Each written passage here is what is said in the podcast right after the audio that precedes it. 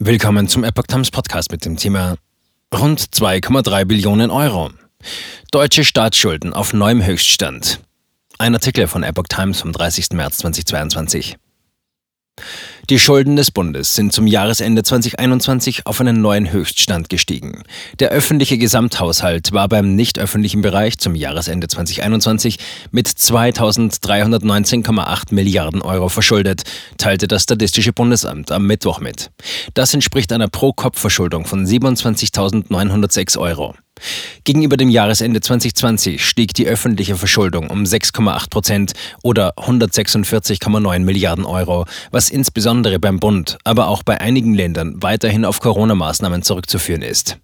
Gegenüber dem dritten Quartal 2021 nahm die Verschuldung im Schlussquartal des Jahres um 1,6 Prozent oder 35,7 Milliarden Euro zu. Beim Bund stiegen die Schulden des öffentlichen Gesamthaushalts am Jahresende 2021 gegenüber 2020 um 10,3 Prozent bzw. auf 1.548,5 Milliarden Euro an. Gegenüber dem dritten Quartal 2021 nahm die Verschuldung des Bundes um 2,9 Prozent bzw. 43,6 Milliarden Euro zu. Die Länder waren Ende des Jahres mit 638,1 Milliarden Euro verschuldet. Das waren 0,3 Prozent oder 2,1 Milliarden Euro mehr als im Vorjahr. Gegenüber dem dritten Quartal 2021 verzeichneten die Länder im vierten Quartal hingegen einen Schuldenrückgang um 7,1 Milliarden Euro.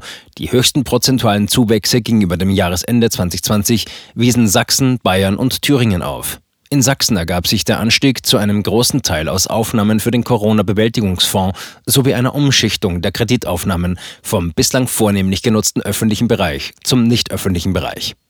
Die Steigerung in Bayern resultierte insbesondere aus einem höheren Ausgabebedarf für Corona-Maßnahmen. Den stärksten prozentualen Schuldenrückgang verzeichnete Bremen. Dies beruht vor allem auf den gegenüber dem Jahresende 2020 geringeren Schuldenaufnahmen für die Bereitstellung von Barsicherheiten für Derivatgeschäfte. In Rheinland-Pfalz sank die Verschuldung gegenüber dem Jahresende um 7,6 Prozent.